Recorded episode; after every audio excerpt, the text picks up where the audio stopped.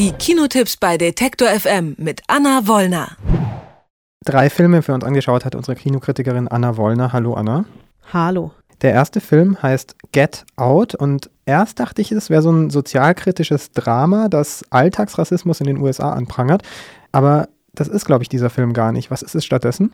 Doch, du hast eigentlich recht. Es ist tatsächlich, also es ist ein Film, in dem es um Rassismus geht. Es ist aber ein, ja, sozialkritischer Film im Gewand eines Horrorfilms oder als Horrorfilm getarnt. Ein Film, der gerade mal 4,5 Millionen Dollar gekostet hat, allein in Amerika schon über 170 Millionen eingespielt hat und hier jetzt gerade so ein absolutes Phänomen ist von dem auch bei uns in Deutschland relativ viel erwartet wird, wobei ich, das hat mit der Qualität des Films gar nicht so viel zu tun, davor zurückschrecke, diesen Film tatsächlich diese Woche an der Kinospitze zu sehen, weil es doch ein sehr, sehr spezielles und vielleicht auch uramerikanisches Thema ist. Es geht natürlich um Rassismus, um die Hautfarbe der beiden Protagonisten, Rose und Chris, ein junges Paar, die auf dem Weg zu ihren Eltern sind, um sie kennenzulernen.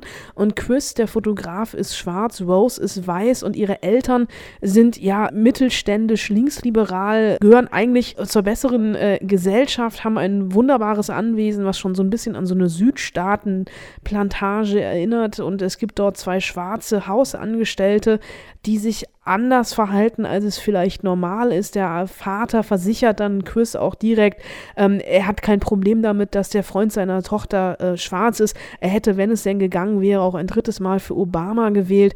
Und relativ schnell findet man raus, dass hier irgendwas nicht stimmt. Und wie Jordan Peele in seinem Regiedebüt davon erzählt, das ist einfach nur großartig, weil sich dieser Rassismus, also diese Diskussion um die Hautfarbe, also diese, dieser Begriff Race, den gibt es ja bei uns eigentlich gar nicht so richtig, der lässt sich so schlecht übersetzen.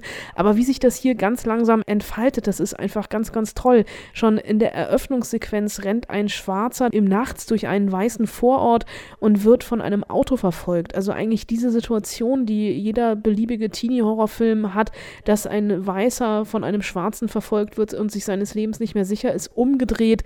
Und es geht dann weiter, dass auf dem Weg zu den Eltern ein Wildunfall passiert und der Polizist erstmal Chris Führerschein sehen will und ihn mehr oder weniger als schuldig abstempelt, ohne dass er überhaupt was gemacht hat. Der hat noch nicht mal das Auto gefahren. Und aus dieser Ausgangssituation entspinnt sich dann ganz langsam dieses Horrorbild. Und das ist auch großartig gespielt von allen Beteiligten. Und bei mir ganz besonders im Gedächtnis geblieben ist eigentlich Catherine Keener, die die Mutter spielt, weil sie es schafft, nur durch das Umrühren einer Teetasse und eines stechenden Blickes ja, Grusel bzw. Horror zu erzählen. Also hier wirklich ein ganz, ganz starker Film, der äh, unbedingt sehenswert ist, äh, auch wenn es im ersten Moment erstmal nicht so scheint. Ist das echter Horror, den man da sieht, oder ist es so ein bisschen auch Horror mit Augenzwinkern? Es ist schon eine doppelbödige Satire, aber diesen echten Horror, der kommt dann irgendwann. Also im letzten Drittel ist der Film dann noch am ehesten Horrorfilm und bis dahin ist es einfach ja ein, so ein Psychothriller, der es schafft, mit Humor und Wortwitz ähm, auch mit gängigen Horrorklischees zu spielen und uns aber auch einen Spiegel vorzuhalten. Ähm, es ist jetzt egal, ob man weiß ist oder ob man schwarz ist, man erkennt sich in diesem Film immer wieder und das ist einfach das Erschreckende, dass das Grauen hier einfach in der Normalität lauert und der Film damit wirklich realistisch wird. Sieben Minuten nach Mitternacht heißt der zweite Film, über den ich mit dir sprechen möchte. Ein fantastischer Film, bei dem ein Baum zum Leben erwacht, basiert auf einem Jugendbuch. Ist der Film auch eher was für Jugendliche? Ja, es ist ein, ein Young Adult Roman, dieser, dieses Buch Sieben Minuten nach Mitternacht von Patrick Ness, der auch das Drehbuch jetzt für den Film geschrieben hat. Es ist jetzt kein klassischer Jugendfilm, es ist ein Film, der eine jugendliche Hauptfigur hat, der aber trotzdem genauso für Erwachsene auch ist, weil er einfach sehr, sehr viel über das Leben erzählt. Es geht um den zwölfjährigen Connor, der in der Schule so der klassische Außenseiter ist, ein bisschen schwächlicher als die anderen, so ein richtiger Hämpfling.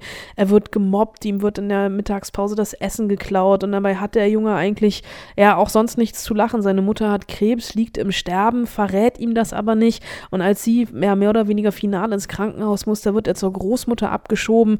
Und äh, in diesem Haus, das ist mehr oder weniger so ein Porzellanpuppenmuseum, ähm, fühlt er sich absolut nicht zu Hause, aber er hat eine unbändige Fantasie, er malt die ganze Zeit, er denkt sich selber Geschichten aus, ja und eines Tages beziehungsweise eher eines Nachts erwacht der Baum vor seinem Fenster Zeitfenster zum Leben, um Schlag sieben Minuten nach Mitternacht. Und aus diesem Baum wird ja eine Art Monster. Also der Baum hier ist nicht ganz so süß wie gut von Guardians of the Galaxy, sondern halt ist schon so ein bisschen martialischer, ausufernder. Und der erzählt Connor drei Geschichten über das Leben.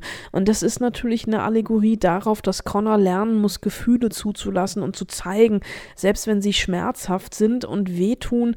Und dieser ganze Film hat etwas unglaublich Fantastisches und aber auch etwas sehr, sehr Berührendes, weil es einfach diese Fantasy-Elemente mit dem Baum sehr, sehr vielen leisen Zwischentönen vereint. Diese emotionale Geschichte, die von einem ähm, tollen Cast getragen wird.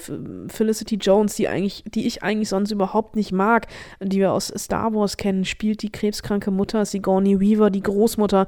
Der Baum wird im Original von Liam Neeson gesprochen. Es ist ähm, tatsächlich eine Geschichte, die mich zu Tränen gerührt hat, obwohl ich das überhaupt nicht wollte. Also der Film drückt schon die richtigen Knöpfe und ist bei weitem nicht nur für Minderjährige. Der dritte Film heißt Einsamkeit und Sex und Mitleid, ist eine deutsche Komödie. Und ich würde mal behaupten, es geht häufig schief, wenn man eine Komödie machen will in Deutschland. Geht es hier auch schief? Nee, weil es ist nicht so eine äh, Schenkelklopfer-Komödie, wie, Komödie, wie du sie jetzt vielleicht auch aufgrund des Filmtitels vor Augen hast, also nicht Sat 1 oder Pro 7 äh, 20.15 Uhr Programm, sondern eher, ja, wenn wir in Fernsehsendersprache bleiben würden, Arte oder Dreisat. Das ist ein Episodenfilm, der auf dem gleichnamigen Buch basiert und ist so ein Kaleidoskop durch das Liebesleben verschiedener Großstädter. Und es ist äh, anders, als man es vielleicht äh, erwarten kann, aufgrund des Titels kein Porno, denn das Liebesleben der Großstädter ist natürlich äh, gestört. Es gibt Leute, die sind absolut frustriert, die sind gefangen in ihrer Beziehung, unfähig zu lieben oder komplett einsam und abgekapselt oder einfach auch noch auf der Suche. Und da ist es auch vollkommen egal, ob die Leute 15 oder 75 sind. Das ist wirklich einmal quer durch. Und diese Episoden, die wirken am Anfang alle noch sehr unabhängig voneinander. Die werden aber immer mehr miteinander verwoben und kommen gefühlt auch miteinander ins Gespräch. Und dieser Film, der ist politisch politisch absolut unkorrekt. Also die einzelnen Geschichten, die werden ironisch gebrochen.